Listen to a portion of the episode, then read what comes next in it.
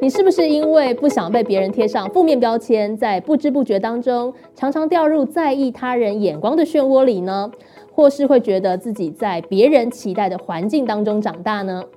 各位听众朋友，大家好，欢迎收听商业周刊和教育部青年发展署合作直播的超强 Tuesday，会为大家邀请到优秀的青年来宾分享，在别人的眼光、期待以及框架之下，如何活出自己。找到自己热情和专业结合的发展方向。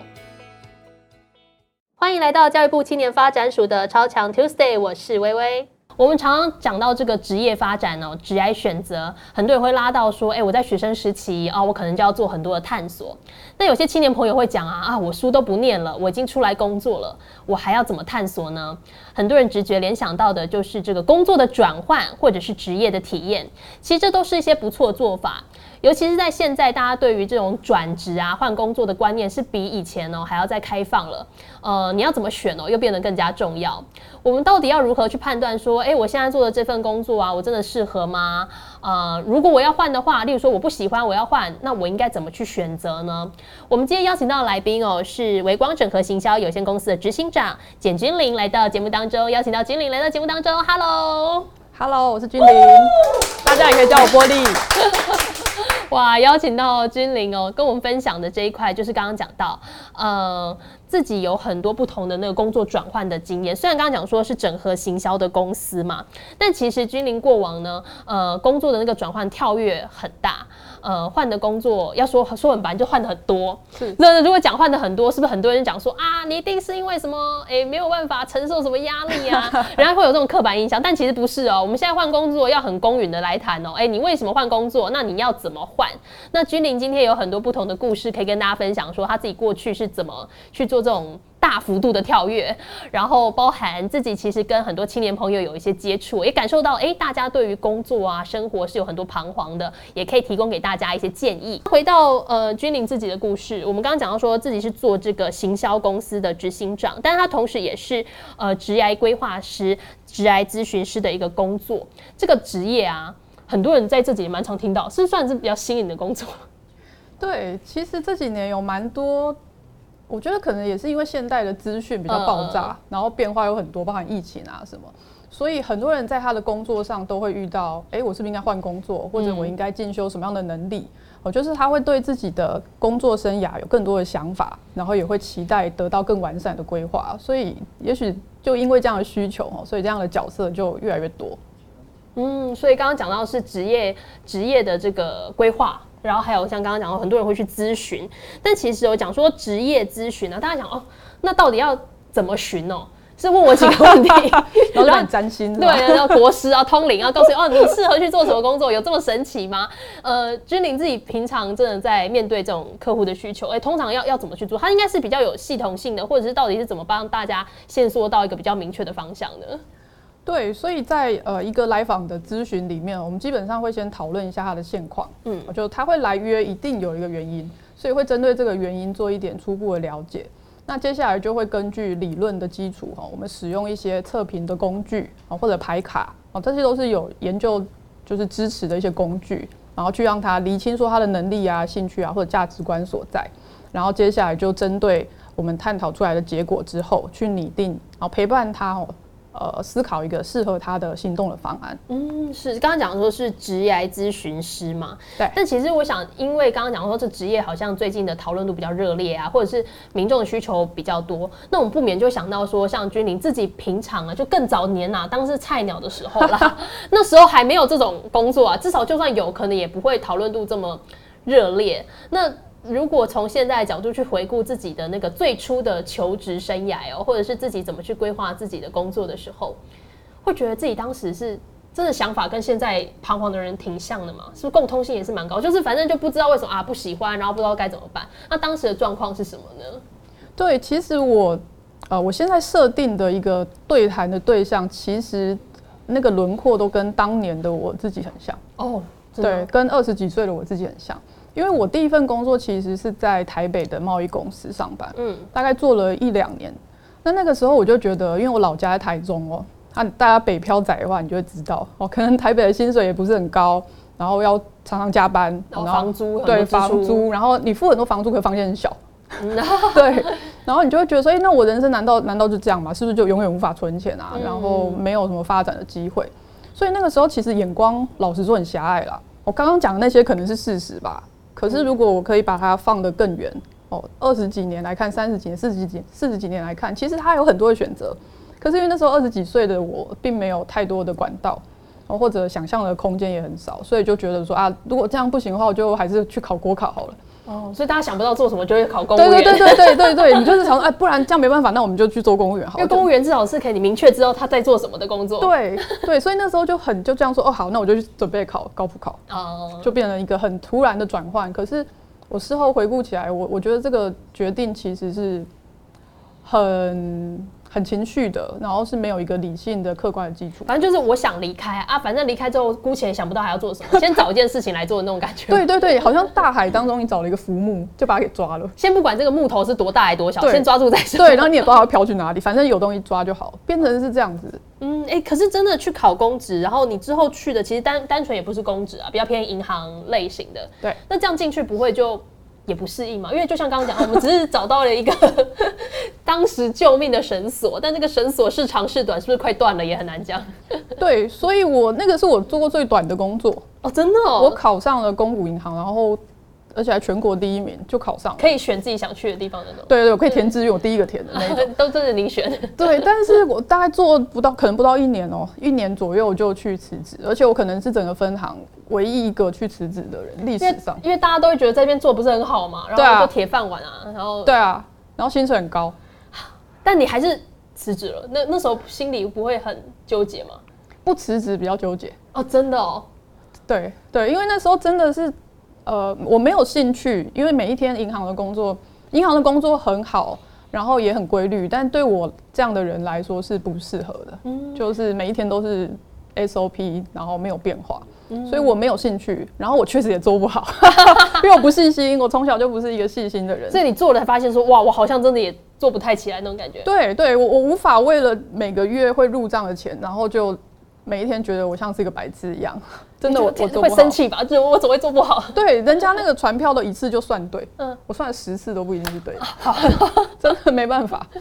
所以，可是这个转换，很多人第一个联想到就是说，虽然说转了又要转了，你看刚刚不是说要从那个贸易公司吗？去公职，啊就转一次了，那现在又要转，对，那时候心里不会会有那种怀疑自己，或者是会觉得说，哈，那现在好，就算要离开。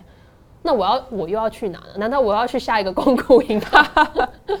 换一间这样子？对，因为因为我觉得会有意识到吧，会觉得我一直换也不是一个好的选择啊，不可能就是这样子免洗快式的换工作。那那时候就会比较聚焦于说，那我要怎么去判断吗？对我那时候第一次很深刻的体会到，说人做一个他没有兴趣，然后也做不好的工作，原来是这么辛苦的。对我二十几岁，那时候二十几岁嘛，很年轻，所以我换工作，那时候换工作的时候，心里想的就是怎么样找一个我可以发挥的工作，哦，就是一个很很单纯的想法，所以就后来，因为我一直呃英文能力、外语能力不错，嗯，然后也也算是很习惯跟人家对话就交流，嗯，所以后来到科技业去是找就是做类似国外业务的工作，哦，这样。我会想要一个自我成就吧，可能那时候应该二十五左右。可是你你并不知道自己喜欢什么样的工作，然后也没有任何的成就可言，所以对当时的我来说其实是迷茫的。嗯，哎，所以感觉那时候有一个初步的厘清，说我我拥有什么样的技能，或者是大概可能或许比较喜欢 什么类型，然后先去刚刚讲说跳到科技公司去做。但是有可能还是会有落差嘛，就像刚刚讲，你想象归想象，嗯，现实是骨感的，对，所以所以真的去了之后又要怎么去判断呢？就是说，有些人会想说，对对对，我喜欢我外语 OK，然后去做一个外语相关工作啊，就去进去发现啊，好像被骗一样。那你那时候还 还算 OK 吗？还是说有更多其他的观察？对，所以那个时候我重新要换工作的时候，是盘点过我自己的我拥有的技能的。嗯，对，就包含我的外语能力不错，然后包含我跟人的应对啊交流，我也是喜欢交流不同的想法的。所以那时候去做了国外业务的工作，但的确做了大概我大概到后期做两两两三年之后，的确就换了工作。那个时候被公司就是指定转调到产品部门。嗯，那是那是被迫的吗？对，是被迫的。我跟老板吵架，但是失败了，争取失败。所以要不就你走，要不就换这样。对对对对，他也不想要我走，然后就哦，好吧，那就就做看看。所以，呃，所以我为什么觉得其实，嗯，人是需要经过工作的选择跟尝试之后，你才会真的知道你想要跟适合做什么。因为我那时候虽然很排斥后期被调产品部门，可是就是因为调了产品部门，我才发现我真正喜欢做的工作其实是可以。呃，把从无到有的工作哦，对，就这个是你过往从来没想过，说我可能会喜欢这个。对对对，我那时候只觉得老板就觉得老板在搞啥，就觉得我哎，我觉得那个点有有可能是在于说，呃，我们都熟悉自己习惯的事物啊，那就我我很擅长，我也做的很开心啊。你突然要我去做一个完全没做过，哦，正常人都会拒绝吧？对啊，如果都是要花一样的时间，然后要领一样的差不多的薪水。我还要耗更大的体力去学一个我可能不见得喜欢的。对对，我那时候真的很惨哎！我原本做业务是很好啦，嚣张，就是自由吗？感觉比较就是业务在带带业绩到公司的，所以基本上就是是比较有话语权的。对，有话语权的。对，但是后来转掉产品经理，那时候超级没有话语权。就觉得你是劳劳动付出者，这样对，就是有问题的时候，业务会说是你的问题。对啊，然后研发的问题也会说是你的问题，所有问题都是你的问题。然后我甚至连那时候连 ERP 就是软体怎么操作我都不会用，所以就觉得啊，我怎么可能做得了这个职位这样？对，所以我那时候一两年的时间，我每天加班的时间都很长，就是为了要去熟悉这个工作。可是也因为那个真的投入的过程，所以发现说，哎，我很喜欢那个把产品从零到一、从无到有做出来的过程。它就在我手里，像小孩一样。本来没有这个，本来只是很很广泛的需求，但是因为透过我的努力跟研发跟 sales team。跟 marketing 的共同的努力，然后让它变成一个真的可以上市的产品。嗯，就我喜欢那个感觉。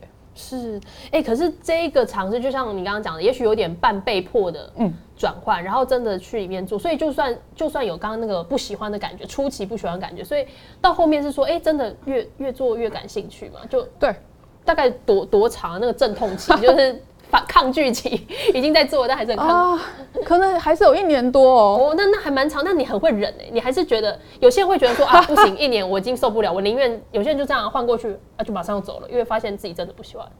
对我，我觉得可以撑过去。一方面是老板虽然一开始我感觉很无理的指派我做那个工作，但后来我确实得到了很多的资源，包含顾问的一对一的咨询，嗯，对，然后辅导，然后包含各部门对我的支持。然后包含那个时候，其实我们产业那个公司在当时其实经营的很辛苦，所以我自己也会有一种使命感吧。我觉得头都洗半了。对，我觉得我我能不能够透过把这个产品做起来，然后去帮助到公司的营运，然后帮助到其他的同事等等。嗯，哎，但我想这个也是我个人听到这样子会有一些小疑问哦。例如说像刚刚讲的，我被迫转换，或者是我去一个新工作，就我做了一下，我就觉得。第一开始就是觉得很很抗拒或不太喜欢，对。那我到底应该要撑多久才算是一个完全的试验成功呢？因为就像你讲，你感觉还是蛮幸运的，至少你撑了一年，哎，你发现自己真的有兴趣，然后也做出成就感。可是很多人会觉得说，这个时间就是金钱呐，我怎么知道我撑了一年还是撑两年？我到底应该停损点在哪里？还是说我马上要怎么去判断？这是个超棒的问题，就是呃，如果不是呃不合理的职场类的问题的话，嗯。我讲的就是，例如说，好性骚扰，呃，就是真的完全有伤害性质，对，或者是什么人际的那种互相猜忌啊、陷害啊、后宫甄嬛传那种那种情节，排除这种应该早点处理哦。那种一出现，你真的一个月都不用忍，嗯，就应该要离开。排除这种东西，纯粹只是你在适应工作跟理解工作的话，我觉得一年应该会是一个基本的门槛，因为一年左右你才可以把这个工作，呃，大致上在做什么弄清楚。对，如果你没有跑完一年，你可能跑完一季。你已经感觉不太行，但其实可能还有后面还还有蛮多你还没有接触到。对，后面几个月可能还会有一些有趣的东西。那一年，因为一般公司大概是一年拟一次年度计划嘛，嗯，对，所以一次跑完，你就会大概知道大概大概他们是长什么样子。对，这个工作轮廓大概是什么样？哦，你先清楚之后，第二年你大概才可以去谈说熟不熟悉。对，然后第三年你大概才能谈说我怎么样在这个工作上面去改进。啊，公司制度这里不对啦，怎么调整？面你也比较有立场嘛，至少你是已经在这边可能混个一两年。对对，所以一般很多人说什么一个工作要做三年，我们以前有这样的说法，它其实我觉得是有一点依据的。可是我也不觉得每个工作都一定要撑三年哦，我是说一个一般性的。所以如果你要你要把比较呃全面的去了解这个职位，或者是你们公司到底是一个什么样的公司。可能真的需要花点时间。当然，有些人会觉得说，哎，我做了三个月或半年，也许我遇到更好的机会，那也许你你不见得说我一定要撑到一年才觉得要离开，因为有的时候更好的机会，你可能更明确的判断说，哎，这好像就是我更梦幻的。选择那那当然是随时都可以做做一个转换哦。对的。那刚刚讲到说是科技公司，那你有这个蛮大的职位变动，然后听起来好像音乐做的有声有色，但最后还是走了。大家想说阿里写安装，这是怎样啊？之前公股公股银行嘛，薪水高啊，取向不不合适走，哎，大家可以理解。那这个听起来好像。虽然有摩擦，但最终也喜欢，那还是走了。嗯，那那是怎样受到什么强大的冲击吗？那时候其实有两个主要的考量的原因。第一个是我们公司所在的产业真的不是台湾产业的趋势。哦，对，就是感觉你说前瞻性并不前瞻性不高。哦，的确是这样，就是它受到中国大陆很强烈的竞争，所以台湾厂商基本上都很惨。嗯，所以长期来说，它不是一个可以久待的职职位，因为觉觉得它可能有衰退期。老实说，真的是这样。所以大家在选工作的时候，我们都会讲，产业其实产业趋势是不是长期向上，它也是一个需要考虑的点。然后第二个就是我那时候大概三十岁左右，然后其实真的是人生高峰。我那时候负责的产品拿到台湾精品奖，哦，对，二零一六年的时候，然后也有很多同个产业的公司来挖角，也有外商，嗯，对。可是我那时候觉得我在想一件事情，就是。人工作的价值到底是什么？所以你要急流勇退这样子，急流赶快退，也还没有办法退，很可惜。但我会真的很很很认真去思考，就是我做不管我是做业务还是做产品，我都在做业绩。嗯，对，所以每个月我会有每个月的业绩，每一季会有每一季的业绩，然后今年的业绩，明年也会有业绩。所以我达成了今年的业绩之后，明年的业绩只会更高。嗯，对不对？所以每年都在做业绩，那我就会很怀疑说，那到底还要做到什么程度？对，要做第一个要做什么时候？然后第二个是，如果我业绩有达标，我这个人就有价值。所以如果没有达标，我就没价值。我这个人的价值是建立在数字上嘛？嗯，对我那时候有一个很很深刻的疑惑，所以就想要再做一些不同的工作探索。我想知道工作对于我人生的意义到底是什么？这样比较像是说我在这份工作当中看到它的极限在哪嘛？当前的极限或未来可能的极限，然后我自己也做到某一种成果，我觉得已经很很 OK 了啊。当然你还可以再有所突破，就像假设你当时继续留在那，你可能每一年业绩也都大提升啊，然后每一年都为公司赚更多的钱，但是也会去思考说，难道只有这种业绩提升才算是一种自我的肯定，或或者是如果假设换了一个产业，会不会有其他评断自己能力的一些其他的依据？就不单纯只是数字。那实际上离开科技公司之后哦，那时候跳的是一个非盈利组织。那想说，哎啊，那真的还是跳挺远的。那时候是去这个云林古坑的一个呃，算是比较在地的一个单位，然后去服务这边的人。他们是在做什么？是陪伴长者吗？还是？对，我们就特别请老师哦，专业的这个长者引导师哦，就到社区里面每个礼拜来一次，带这些老人家。上画画课哦，所以他们就是在他们的画画的成果。实际上这个画还很有意思，有跟社区做结合，有那个展出的部分，所以这也是长辈们的作品。对，他们画完每个礼拜画完之后呢，我们最后给让他们办了一个成果展。嗯，然后这是我们成果展的前一天布置到很晚的一个一个纪念啦。哦，连那个画框都是我们自己做的。我们去砍竹子，嗯，然后这个竹子上面呢写了这些阿公阿妈的名字。啊，所以隔天陈国展他们来的时候，跟家人一起来，然后就去一下车就去找说，哎，我的名字在哪里？哦，参观展览，然后拍照可以合影，这样对。然后有的会给他的孙子孙女看，然后那个画面其实真的很感动。嗯，这是长辈的部分，另外一块是小朋友的部分，这算是办一个呃小朋友的营队，对不对？对，那个时候我们那也是我最早开始接触到很多年轻人，然后有很多年轻人开始跟我做一些咨询啊的开端，其实也是因为这个。我们那时候就培育了呃很多的大专生，然后呢让他们运用这个社区的资源，然后来设计营队给小朋友参加。是，哎，可是我想听到这两个工作的转换，大家会觉得跳很多。那我想真的做到这个程度的时候，你有想过说，那我到底寻找的价值是是什么吗？感觉这个就是。单纯来讲，我们先评断，可能薪水应该是不是很高，但是好像会接触到很多人，然后或者是得到比较多所谓无形的回馈。所以那当时自己是怎么衡量那一份工作的呢？我这个工作对我来说最大的意义就是，我刚刚说我想找我的工作的价值嘛，所以对我来说，这个工作最大的一个啊最大的意义，我也最快乐的一件事情，就是我发现我很喜欢做会看到人的改变的工作。哦，你实际看到他们的变化。对我，我喜欢这些人，因为我感感到快乐，或者改变了他们原本呃的一个迷惘的状态。嗯，对我喜欢人们因为我的付出，因为我的协助而变得更好或更快乐的那个感觉。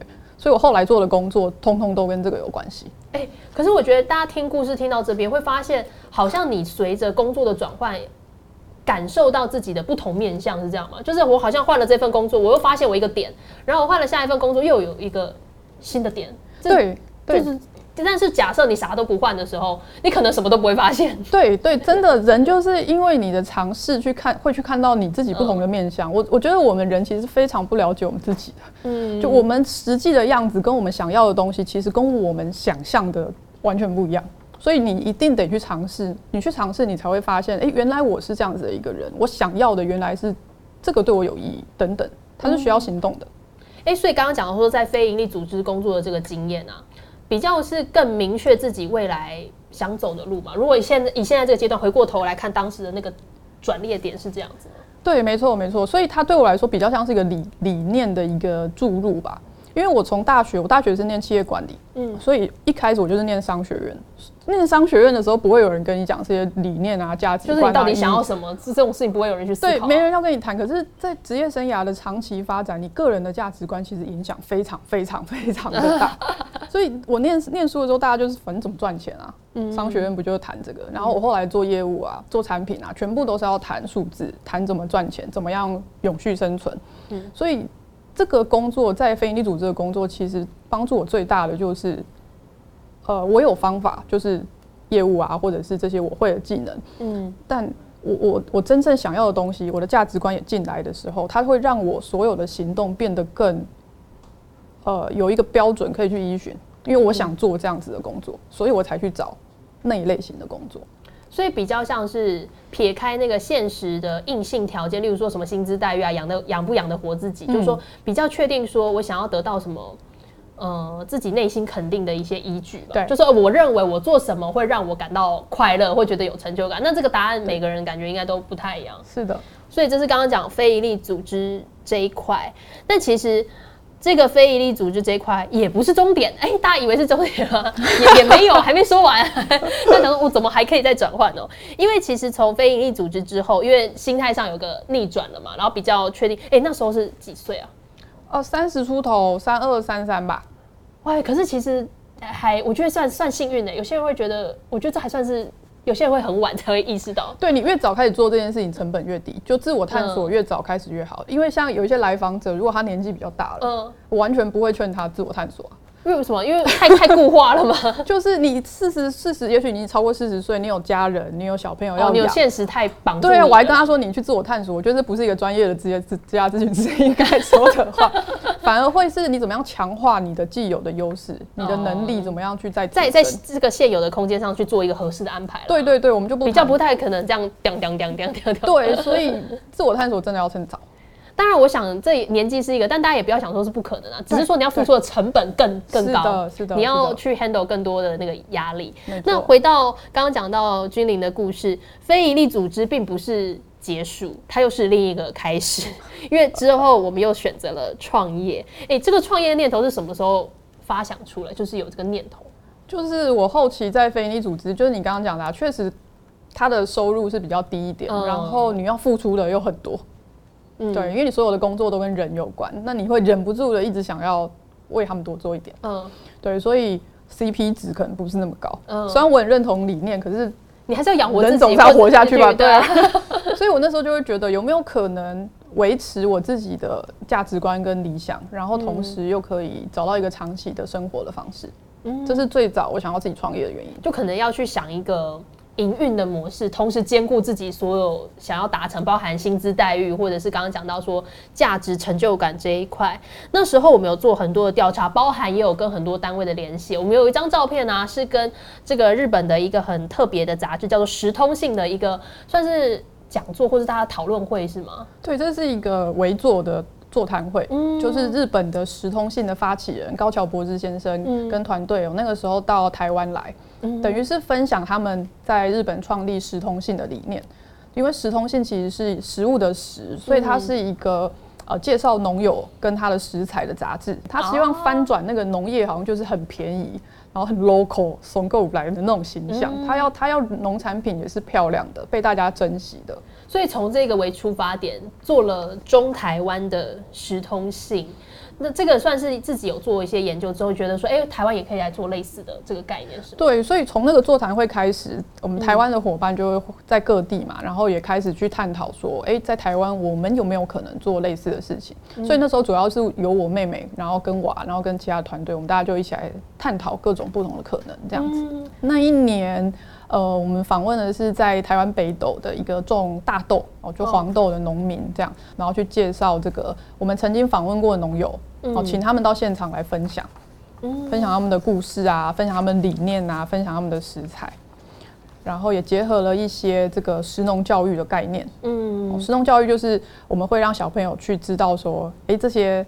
这个食材从哪里来？他更有感觉啦。他吃东西的时候不会觉得这个哎，从不知道从哪蹦出来。对对，是蛮多人参与的。对，很多都是亲子，我爸妈带小孩，然后来一起来吃东西、听故事。这是刚刚讲到说，因为有做一些初步的了解，在台湾做了类似的计划，然后也持续在做。那这个变化啦，真的跳跳很多哎。你你大家试图去回想，大概约二十分钟前，我们还在讲那个什么银行啊，还在讲科技业啊，然后现在已经变成跟台湾有关的相关产业。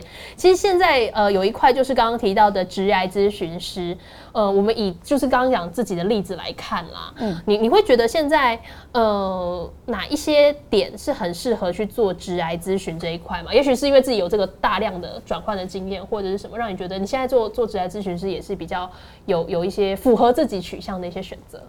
对我我觉得每个咨询师会有他自己的特色，因为每个人发展的背景跟脉络是不一样的。我我觉得也很有趣哦，像我这样的背景，实际上会吸引到很多很努力，然后但是却不太确定自己的方向，或者是说该怎么转换的人。嗯，所以他他们是你就那种呃性格方面是这样的。对对，性格上真的就是很努力哦。你看我的过程也是，我每一年都是当两年用的。对，所以我我的来访者大概都是这样，就是他们很努力，可是他会他也会想知道说，哎，这个工作到底适不适合我？我什么时候要转换？大概会是这个方向，所以因为我自己走过，所以很笃定啊。他就呃，我学的东西就不只是理论上的，而是理论加我自己的一些实践的经验。然后我也非常理解，就是这样的人在这样的探索过程里面会有多么辛苦。对，所以同理的状态也很好，然后给予大家一些实际可行的方案的支持。嗯，哎，这样说起来，真的接触这些个案啊，有没有一些打破我们对于找职癌咨询师的一些印象呢？有些人会觉得说啊，我一定是走投无路了啊，我才来啊，这个不得不改变啊。但是我想一定会有一些真的是你知道内心觉醒，然后让你觉得说哦，原来这样子的人也会很迫切的想要有一些转换。就老实说，来找我咨询的来访者的这些朋友，大部分。最大的状况是，呃，看不到自己的价值。嗯，我觉得很有趣，就是在我眼中，我们谈完，我帮他们盘点完之后，其实我都会觉得他们的所累积的东西是很有价值的。嗯，可是大家会觉得，哎，没有啊。像我有一个来访者是，他是做财务，他是会计背景的，对，会计背景。然后，但他后来因为在工作上需要执行很多的专案，嗯，就要去找很多的客户洽谈。然后去把这些案子谈进来，所以他也累积了很多专案管理啊，或者是这种业务沟通的。感觉蛮厉害的。啊对，可是他来谈的时候，他说：“哎，我觉得我在会计上面现在都不太专精，对我的专业输人家。”他的自我描述是这样子。可是，对啊，像我就会觉得说：“哎，其实你发展的更多的整合的能力，这对你未来要晋升主管啊，嗯，或者是你找不同产业的公司，像现在谈 ESG，嗯，很多也是从会计师事务所四大那边出来的，嗯，所以像我就会去看到自己，可是他就会觉得说：“啊，我的专业没办法提升了。” 所以很多时候你是在帮他转换一个视角，帮他盘点，然后帮他转换视角，帮他找到可行的长期的方案。如何来因应哦这种快速变迁的环境，尤其在职场当中，就像我们刚刚简单有提到说，哎，也许我需要适应一个就算是什么没有什么太大变动的职业，好像一年啊是一个建议的一个时间，但是我们现在好多东西变得很快呢。对，你就算在这个工作这个职位。你可能也没干嘛，几个月哎，又突然变有新的内容。对，然后或者是哎，你你你可能你想待个一年，可能人家也不愿意让你待个一年，你可能马上又要换成别的东西。那我们要怎么去面对？好像这是一个必然的趋势。我要专精于我的某一个专业吗？还是我应该这个像这个遍布我所有的专业能力，就是每一个都要会一点这种？呃，这是很棒的问题。那我觉得其实就我自己的经验或者是一些观察来讲，你的职专业的转换其实应该是一个自然流动的状态。哦，就是像我那时候是我是被调嘛，嗯，对，所以表示是有人觉得我有这样的潜力或者是这样的能力可以去做新的工作，所以我是被调的。包含我自己做讲师，其实也是，我也不是自己举手说我要做讲师。我突然就想要转转行，对我也是被逼的，一开始都是被逼的。通我的所有转换一开始都是被逼的，所以呃，我我觉得它不是一个绝对性的切换的转换，而是你在既有的基础跟既有的专业之上的一个加成。的一个结果，嗯，所以你原本的应该就做的不错，然后会有人引导你做到下一个，然后你也在这个过程里面，因为你尝试了嘛，嗯，你也会发现说，哎，这个东西到底适不适合，还是说其实也不 OK，不 OK 你可以把它拿掉嘛。那如果适合，其实你就可以继续尝试。那你会因为这个不断尝试的过程里面去发现自己。呃，到底是一个适合比较做专业深入的人，还是比较适合做一个多元整合的人？呃，我自己是比较明确是适合做多元整合的人。哦，对，其实你要尝试，你才会知道自己适合的方向是什么样。可是撇开如果遇到变动啊，就说大家只是预想可能会有一些突如其来的变动，那平常我们就应该，你就还是回到自己的取向嘛。就例如说我我个人是比较喜欢专精，我就专精啊；我喜欢去学一堆有的没的，那我就去学一堆有的没的。呃，我觉得呃，长期的学习心态这是绝对的，就是是一个成长心态嘛。也许我现在暂时用不到这个技能或是这个能力，但怎么样维持一个长期持续学习的动力？我觉得这是每一个职场人士还要维持竞争力都必须的。包括我现在自己创业也是啊。以前我在业界的时候，呃，你就算什么都不做，你就坐在位置上，你也会得到很多业界最新的资讯。哦，大家会轰炸你，老板会跟你讲，主管会跟你讲，你订阅的这些电子报会跟你讲。但自己创业之后，其实你离开业界，你就会丧失这些资讯的来源，你就没有什么资源会再进来。对啊，你就自己去找了。对，什么东西你要都要自己去找。所以你能不能够养成一个学习的习惯，跟一个自发性学习的动力？我觉得其实它它会是更底层的一个关键。嗯，另外一个也是我觉得听到很多层这个职业转换哦，大家会很好奇，就是你自己心态是放的比较开嘛？因为有些人会觉得改变。真的有很多压力，就像我们现在讲那样跳来跳去。先不讲自己心里有没有畏惧或压力，可能有什么亲朋好友、爸爸妈妈会觉得说，或者说到头来，你可能盘点那个现实要素啊，我可能一换就是换到薪水掉很多的地方。对，那你自己从来都没有那种觉得说，哈，那还是不要换好了，还是你自己自己是这样不断在两条线那个线的左右边徘徊？我我觉得害怕是一定会的，可是关键还是在于，OK，我可能是一个很想要主导权的人。主导权就自己决定权的人嘛。对，所以我觉得，与其到了某个时候被迫要转换，不如我自己，我自己先决定要不要，我自己先决定要不要转换。对，哦，对我已经看到想要改变的契机或者是原因了嘛。那与其我一直等等等等到最后，也许我被不得不得不的时候，对，不得不，我与其等到那一天，我不如就自己先做一些尝试。嗯哼，是是是，我想从君临的分享，大家可以看到那个转换的脉络，就是哎，我为什么而转？呃，甚至说，那我转了之后，假设我还要再转，那我下一个是是什么？我要怎么挑？那怎么去感受说我自己内在的需求是什么？我觉得这些都是因为大环境，就是我们工作环境的变化给予我们的刺激。那今天机会很难得，又有一句话是君临想要分分享给我们线上的一些朋友，这句话是哪一句话呢？对，这句话是呃，最美好的事往往都藏在恐惧的另一边。嗯，对，因为我自己做过很多的转换，然后很多时候其实也是害怕的，因为没有任何人可以帮你的决定背书。嗯，那我自己在这个过程里面，我觉得你永远都要做那个最支持你的那个人。嗯，因为这些很美好的事情，只要你愿意。